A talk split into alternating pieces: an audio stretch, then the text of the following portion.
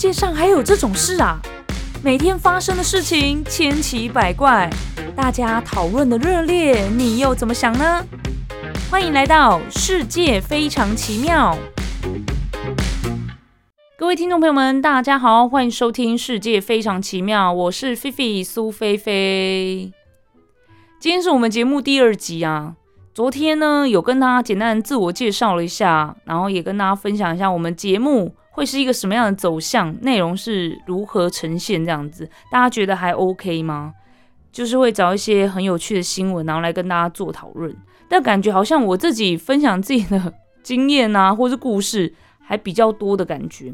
我不知道大家喜不喜欢这样的模式，但我觉得这样很有趣啦，就很像在跟大家聊天嘛。聊天本来就是会多分享自己的东西，然后。让对方就听的人可能也觉得，哎，原来还有这样的想法，然后也想要分享自己的看法或者自己的故事这样子。所以我觉得我的节目可能比较算是陪伴型的。陪伴型的话呢，比较不会有那种一进节目，然后就马上进入今天的主题，然后都不先问一下大家准备好了没有，然后就直接噼里啪啦讲。我自己真的是比较喜欢先来闲聊一下。那闲聊的内容话，就是我每天会遇到一些事情啦。但我想要跟大家诚实的说一下，就是因为今天是第二集，我其实还是有一种不知道应该要怎么跟大家聊天的感觉，还是有一点像是在一个餐厅里面，然后跟不认识的朋友、新认识的朋友，或者甚至是相亲对象 的那种有点尴尬的感觉。你们有没有相亲的经验啊？或是认识朋友的那个经验，哎，不一定是认识即将交往对象的那种朋友，就是一般朋友也是。你们觉不觉得在这样的场合当中有一点点麻烦？我说的麻烦，就是指说你感觉要一直把你的身家背景啊，或是想要告诉大家你这个人是什么样子的一个人，怎么展现出来，然后很多你之前的经验故事都要。重新讲一遍的感觉。如果你跟你的朋友，你根本就不需要再多讲，说我我喜欢什么东西，我的兴趣是什么，所以呢，我现在要跟你讲这件事情是我的兴趣爱好什么之类，不用，你直接就说，你昨天有没有看那个？或者说，哎，我跟你讲，我最近看到一个什么东西，然后我超级喜欢的，然后对方也知道你本来就很喜欢这个东西，然后就很好奇，那这个东西到底有多喜欢，是什么样子的？你就不需要做很多的前情提要。但是我就觉得我昨天。跟今天好像一直想要表达什么东西，但好像一直需要前情提要这样子。但是我觉得这就是交朋友的一个过程啊，你就是必须要这么做。但是我我说，因为我在做节目嘛，在这个节目当中跟大家本来就是第一次见面，要交流一下，要磨合一下。但是在现实生活当中，会不会就导致大家其实没有这么喜欢交新朋友了？来，大家年纪大概在什么样子的？那个阶段呢？你们是十几岁、二十几岁还是三十几岁的朋友？我觉得三十几岁的朋友已经已经对于这个交新朋友这件事情已经感到蛮厌烦的。这个我觉得又可以扯到聊那个交友软体这件事情。你们有在使用吗？你们有用交友软体真的遇到真爱、结婚然后非常幸福的？有没有举手一下？麻烦那个是用什么软体来介绍一下？因为我觉得每次在使用交友软体，我现在没有在使用，因为我每一次使用都觉得很烦。我用蛮多种，然后你就觉得每次在聊天的时候，都要一直不断的前情提要，然后身家背景介绍，对不对？就是你好，我是谁谁啊，然后几岁，跟做什么工作，好像都是基本要先跟对方报告的。然后兴趣爱好，喜欢做什么事情。然后每一次在跟大家聊天的时候，都觉得很像在面试。你有这种感觉吗？那如果那个人你也不是有很大的兴趣，或是诶他丢了话题让你没有办法一直聊的话，你就觉得跟这个人讲话很无聊。那你就跟这个人讲话很无聊，就想说那我需要跟他报告这么多身家背景吗？然后就会觉得哇，好像没有办法聊下去，然后就要换下一个人。然后就一直重复做这些动作的时候，你就会觉得用交友软体去认识人，真是一件很很累的事情。可是有些人就是如果说是真的真的。很想脱单，或是真的是很想谈恋爱，就没有爱情不行的这一个这个状态，就是你你就是一直在追求爱情啊。那你在交友人上面可能就会非常的积极主动，就不会觉得说一直交代自己的身家背景是一件很麻烦的事情。但我我自己的立场是比较呃等待有缘人吧，等待有缘人的状况，我就是不会那么积极的去追求这件事情。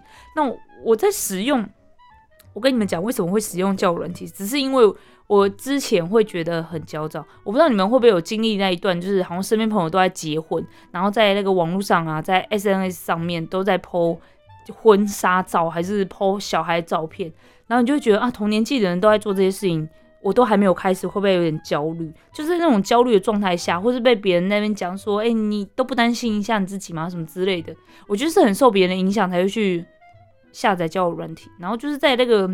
使用过程当中都没有什么好的那个体验，对，那应该叫体验吧，没有好的体验，就觉得哦好麻烦哦。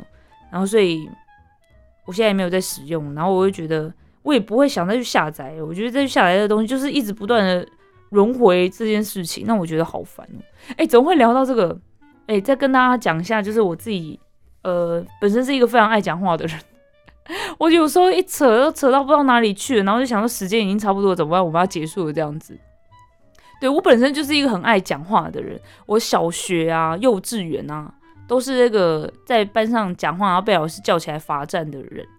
我小时候真的很爱讲话，那我也不知道为什么自己这么喜欢讲话，所以我一直觉得我小学、幼稚园的老师。看到我现在成为广播节目主持人，应该是觉得非常的欣慰啦。我真的有把自己的那个天性好好的发挥，这样子。对我很喜欢聊天，所以有时候聊一个自己发生的事情都可以聊蛮久。这这也是先提醒一下大家，就是有可能开场聊一个是可能上礼拜发生的事情还是什么，就可以聊蛮久的。然后我自己也蛮喜欢聊吃的，我很喜欢吃东西，就一些美食，然后是零食。或是嗯，这个可能之后如果有什么样的新闻或者聊到什么东西的话，再来跟大家分享。我本身非常非常喜欢聊吃，聊吃的我也可以聊很久。然后我自己有关注蛮多哔哩哔哩、B 站的算吃播主吗？因为我觉得他们不算大胃王哎，可是他们都吃蛮多的啦。就是今天影片带你去探一家店，然后都会吃蛮多东西的，但是。我又觉得他们又不是在挑战吃很多这件事情，就是带大家去吃，然后展现自己吃东西很好看的那一面这样子。我有几个蛮喜欢的吃播主，诶，每次看他们带大家去吃东西，然后我有蛮喜欢的几种料理，它算料理吗？就是小吃类的东西。我很喜欢看大家吃炸串，诶，你们喜欢吃炸串吗？你们家附近有卖炸串的吗？因为台湾没有炸串这种东西，我们如果是卖炸物的话，就是咸酥鸡。咸酥鸡你们有吃过吗？它又是另外一种味道。我说那种味道，它是一种氛围吗？还是什么的？就是买一包咸酥鸡吃起来这个感觉就很……我我真的觉得发明咸酥鸡的人可以得诺贝尔和平奖，因为吃咸酥鸡真的会世界和平。然后我想讲那个炸串，我一开始看到，呃。诶，有哪些吃播主？我关注哪些吃播主之后再来跟大家分享好了。反正我就是看到吃炸串这件事情，然后我就好想吃哦，感觉那个感就是跟咸酥鸡是完全不一样的。然后我甚至还做梦梦到去买炸串呢。我真的真的真的很想吃吃看。如果大家你们那个家里附近有什么比较知名的炸串，因为他们常常都用什么什么什么天花板，有没有？然后就有人一那个标题上面直接打说这个是炸串天花板，我想真的还假的？因为每个地区大家喜欢吃的味道应该不太一样。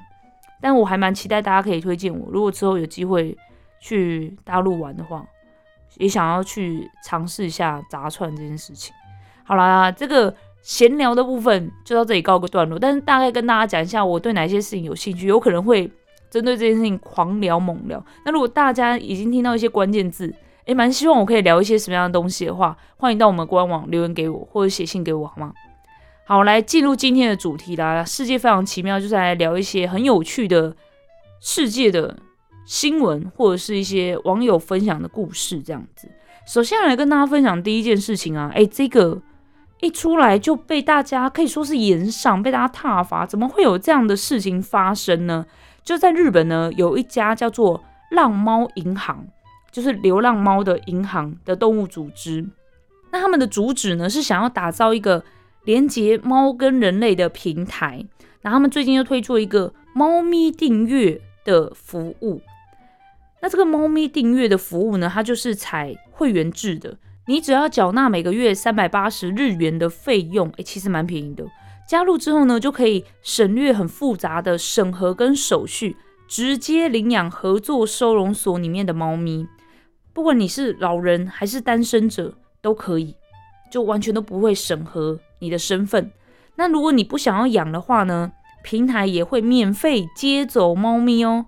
然后转移到其他的合作的收容所，所以就是你想养养猫咪，你就上网去登记说我要养，然后可能也需要看一下吧，没合一下就把它带回家养，养一养就觉得哦我不想养了，我想要放弃这个这只猫咪了，你再去跟平台说我不要养猫咪了，然后平台就会派人把猫咪带走这样子，然后每个月只要三百八十日元。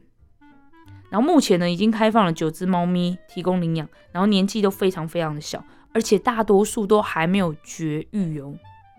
大家听完觉得这个流浪猫咪银行的订阅猫咪服务如何？这是正常的吗？就是你使用一个商品，我们讲的是商品哦，买一个东西，七天保固期，或者说就是诶可以免费退货的那种，你不想要就退没有关系，但是动物可以吗？猫猫狗狗可以这样子吗？这有问题吧？好，这个订阅猫咪服务果然马上就引起舆论的抨击。有人说这是什么恶魔服务啊？这是在玩弄一个生命吗？想养就养，想丢随时丢，反正有人会接手。我气死了啊！我想这是大家的心情，怎么可以想养就养，想丢就丢？什么意思？然后还有人说，有没有想过猫咪天生敏感？主人和环境的频繁变化会导致他们承受巨大的身心压力。还有人说，打着保护动物的名义虐猫。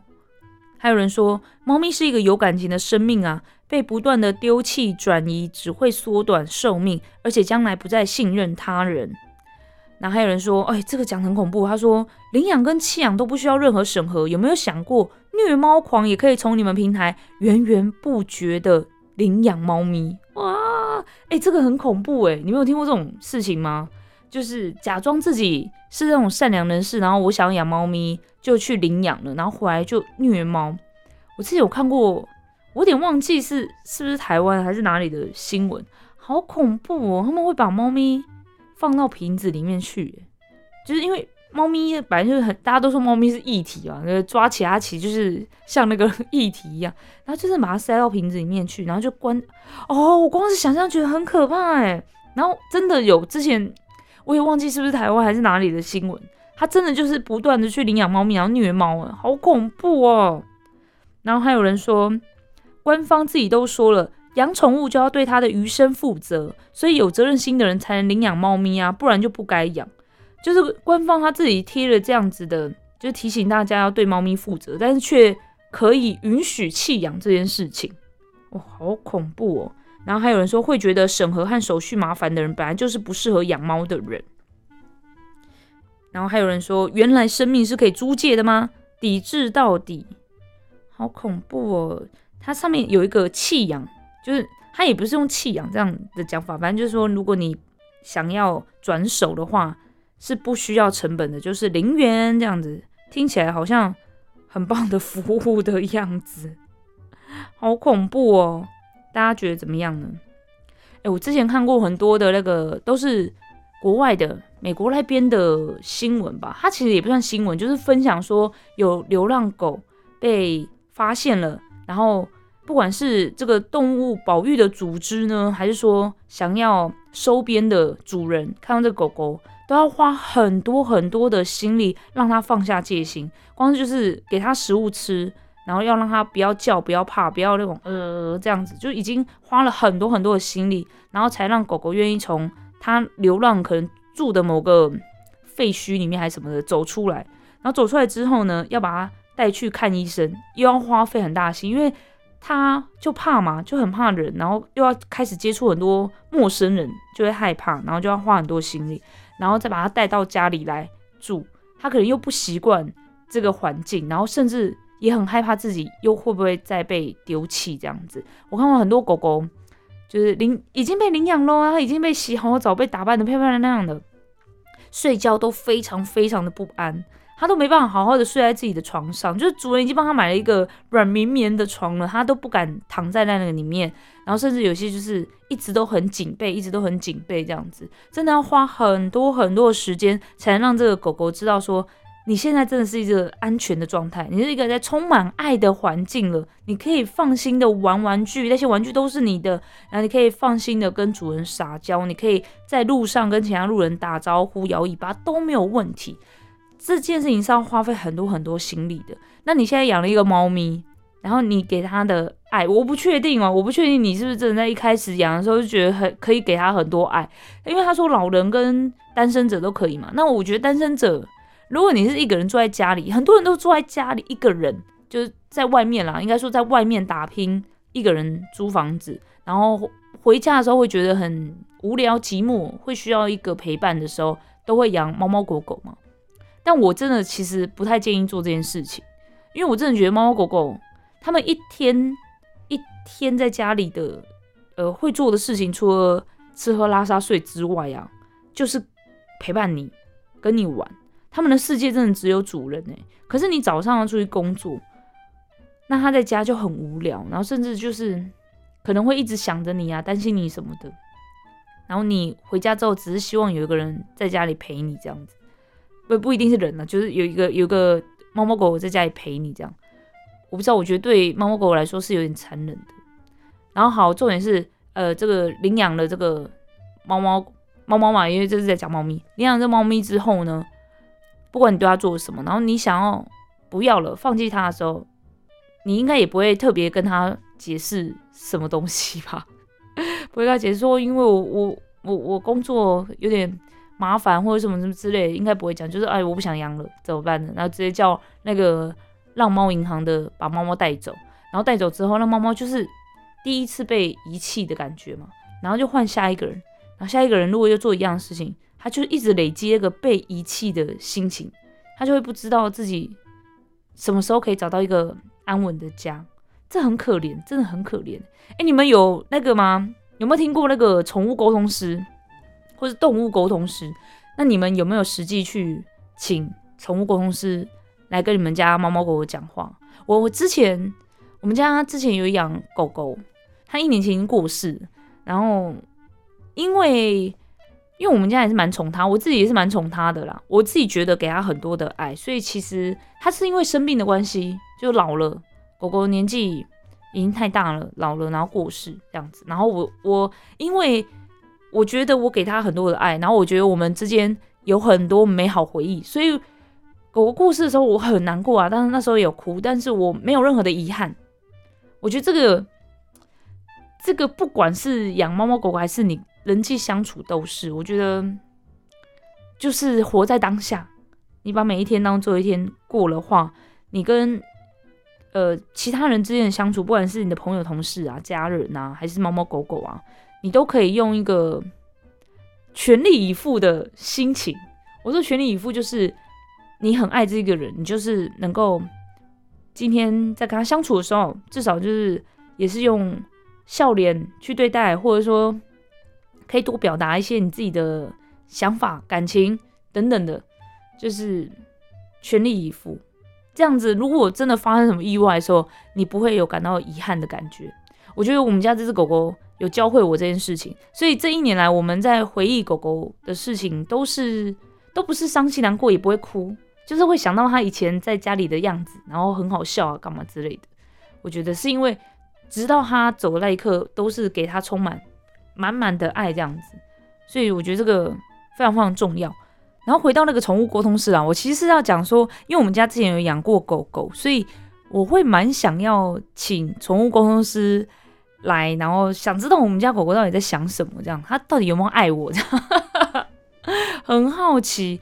然后反正之前有看过一些宠物沟通师跟一些猫猫狗狗对话，那有些就是刚刚所谓的流浪狗，或者曾经有被，嗯，它也不一定是遗弃，它可能就是转给朋友养这样子，就哦，我我要搬家，我不适合养那。如果你你们家 OK 的话，是不是可以让你养这样子？然后就找宠物公司来跟这个狗狗讲话，那狗狗就有说它一直在等上一个主人，为什么还没有来接它？这样子，你不觉得听得很心酸吗？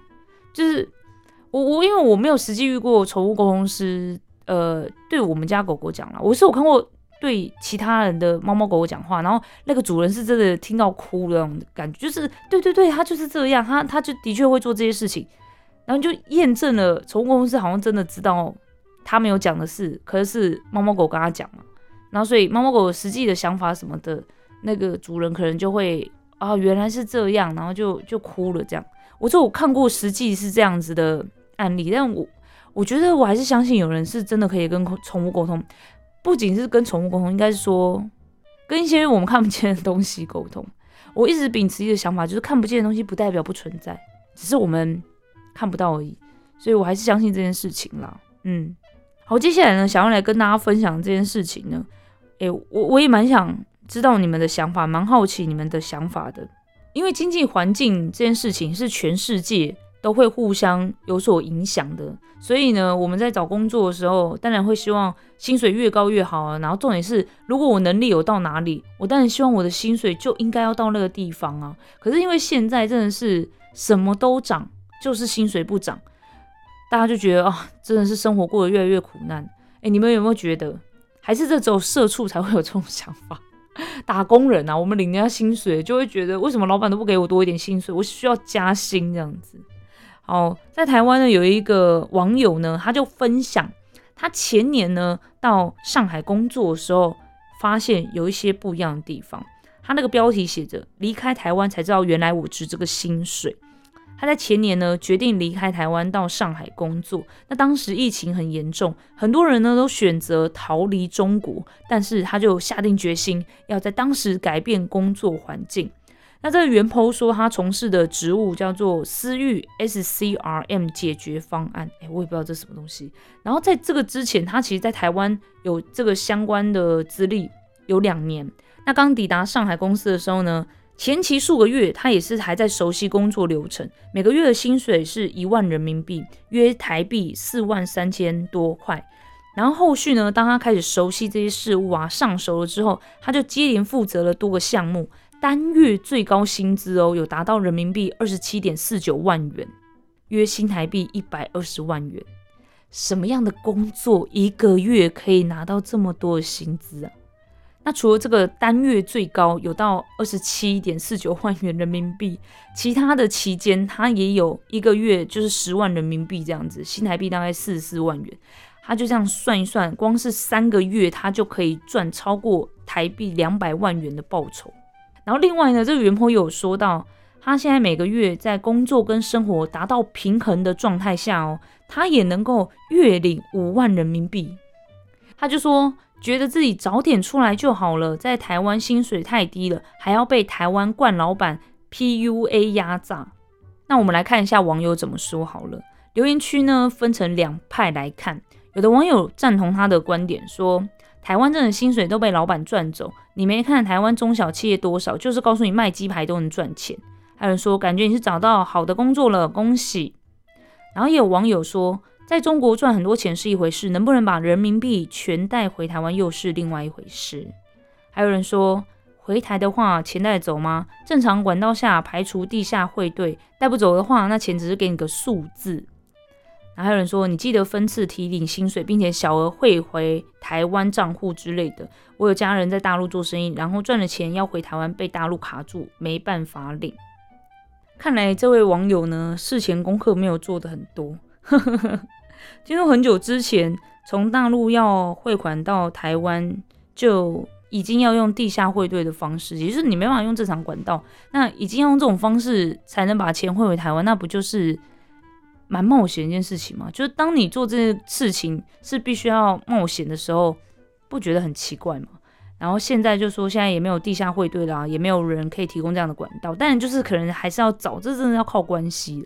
也就是你现在在大陆。赚了很多钱都不一定可以带回台湾，然后很多的台商在前一阵子也是陆续的，嗯，真的可以用比较偏激的讲法，就逃回台湾嘛。那因为现在就是在提倡这个共同富裕，我不知道大家对共同富裕有没有什么样的了解？其实我也是才刚开始了解这些关键字的啦，就跟大家一起来认识一下这样子。但我一直在想说共同富裕这件事情，因为一直以来我都知道共产党就是希望大家人民全部大家都可以过很好的生活，不能有人自己赚了很多的钱这样子，然后要抵制资本主义等等的。可是这件事情我不知道，可能因为我从小没有在那样的环境长大，所以我不知道，就是大家都要一起有钱，一起过好生活，要怎么做到？因为你仔细想一件事情哦，如果说现在跟你说哦，呃，我们就是要提倡让大家都有一样的生活水准，大家都有一样的生活品质，那那个标准是什么？每个人都可以有一栋房子吗？我会觉得，对啊，我要有自己的房子，我不要再租房子，这样子才公平。然后有人说，我觉得要每个人都要有一辆车子才公平，要每个人都可以。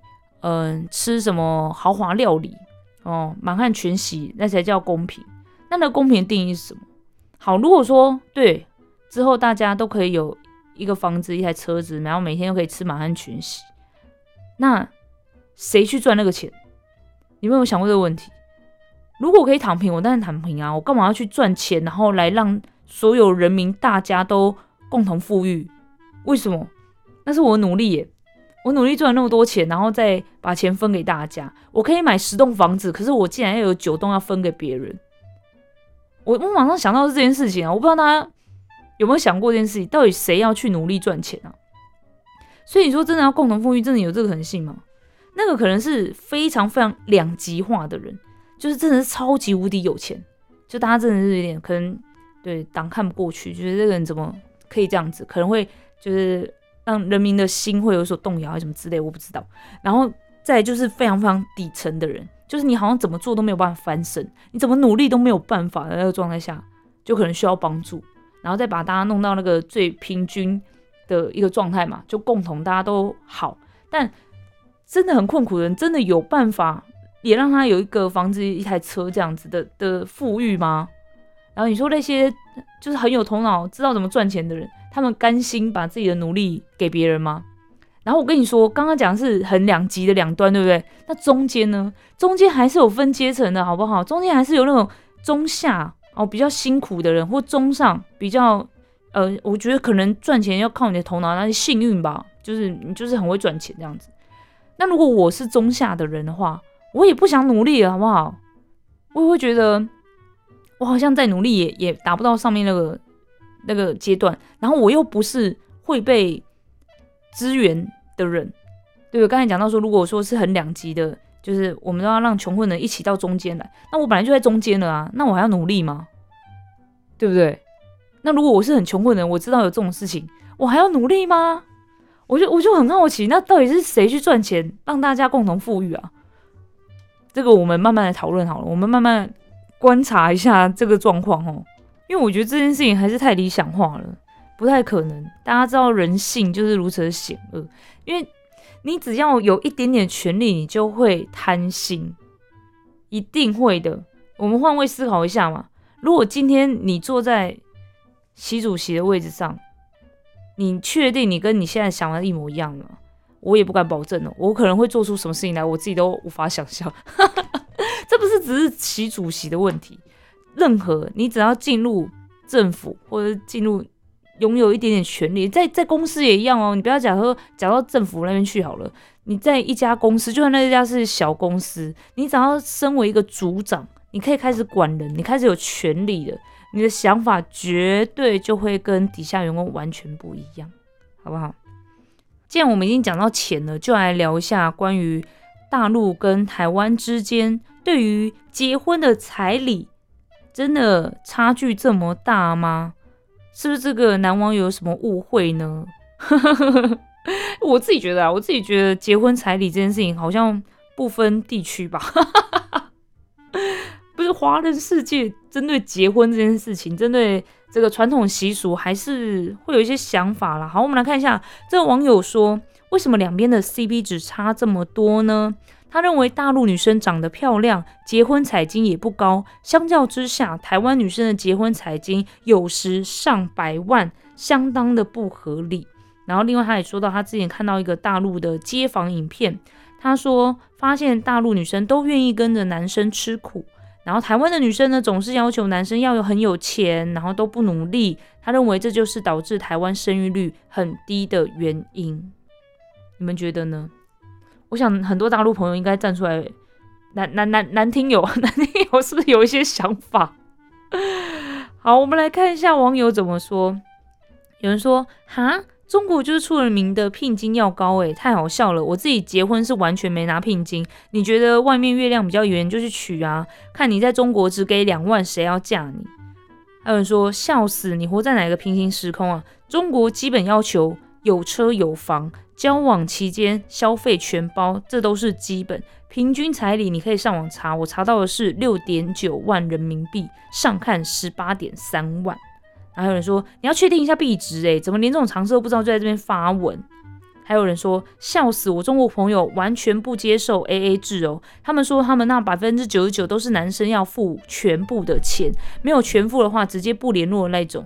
还有人说之前认识一个上海的男生，他问我娶台湾女生需要多少聘金，我说我不知道。他说娶上海的女孩子，你至少在本地要有一间房子、一台车子，五十到一百万聘金，还有金饰。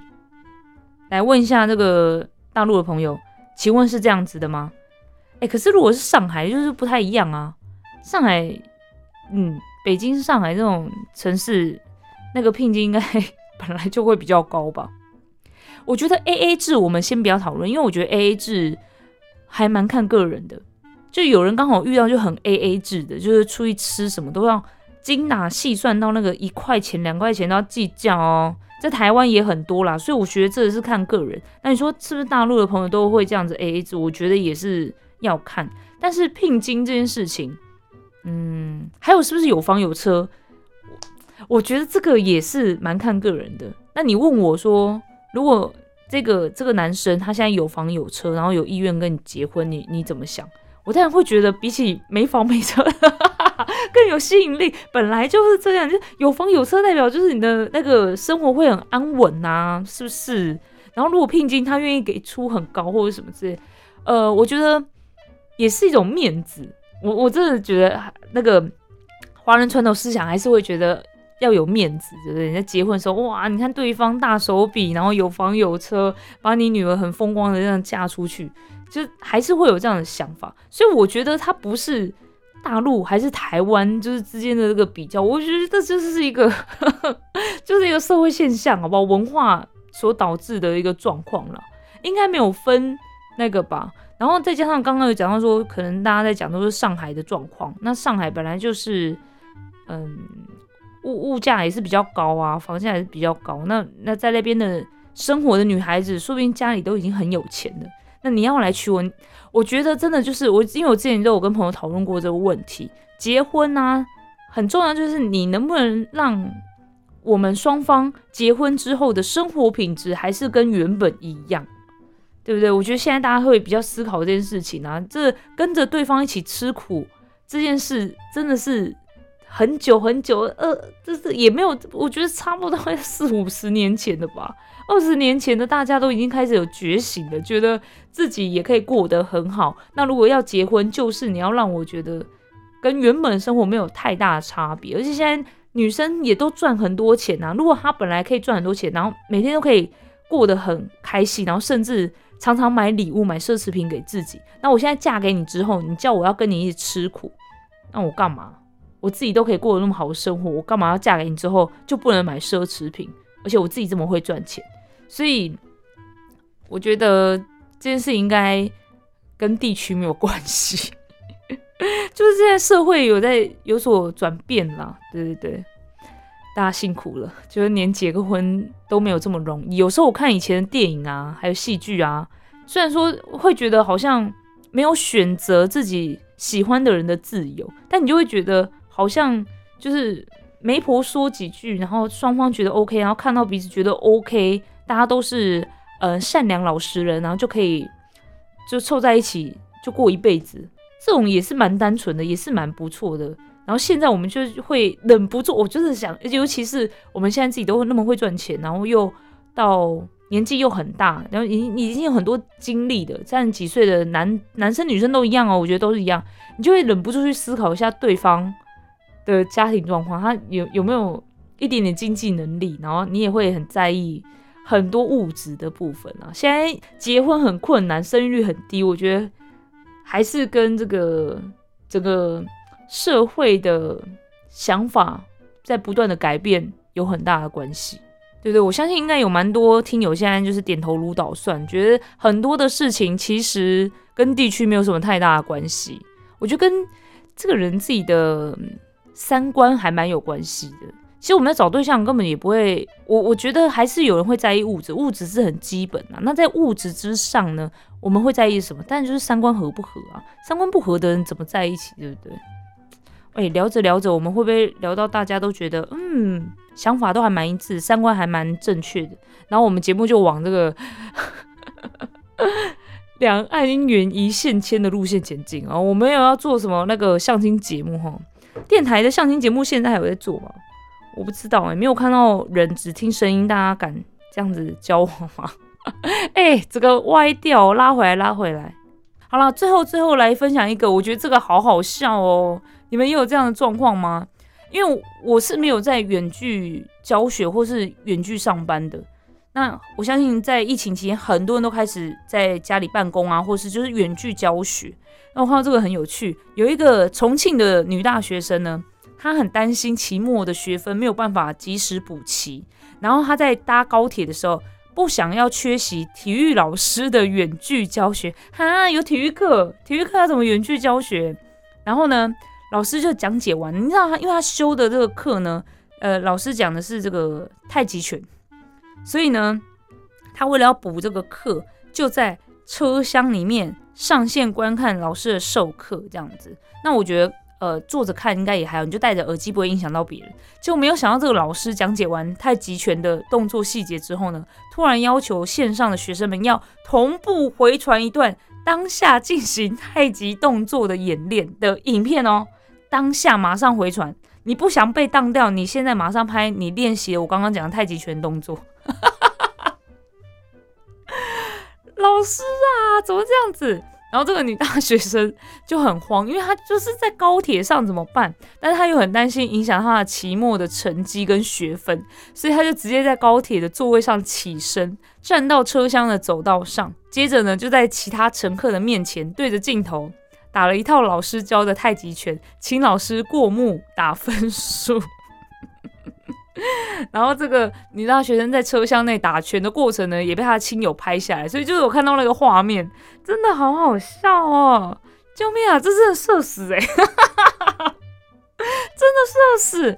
然后他亲友拍下之后呢，他自己也把这个影片抛上去。跟大家说，就是对自己开玩笑自嘲啦，说为了平时成绩，我只能牺牲一下自己了，太好笑。然后很多网友看这个影片也是笑到不行。有人说别担心，我如果是老师，看你抛下了包袱，这么认真看待体育作业，肯定给你高分通过。然后有一个人应该跟我讲的一模一样，他说真的社死了，我的天。还有人说我要是坐商务舱遇到打太极的，我会站起来鼓掌。还有人说，乘客们还免费欣赏了一场太极拳表演，这座位票买的值得啊！还有人说，老师看到你背景画面，应该也觉得很尴尬。老师是不是这时候就应该让他回到家以后，或是回到住宿的地方以后再打一套啊？我只能这啊，给他一个掌声鼓励了。这大学生真太拼了，太拼了。好的，以上就是今天的世界非常奇妙，感谢大家收听。如果喜欢我的节目，或者有听了什么东西想跟我分享交流的话，欢迎写信给我，或者到我们的官网留言告诉我哦。我是菲菲苏菲菲，我们明天见，拜拜。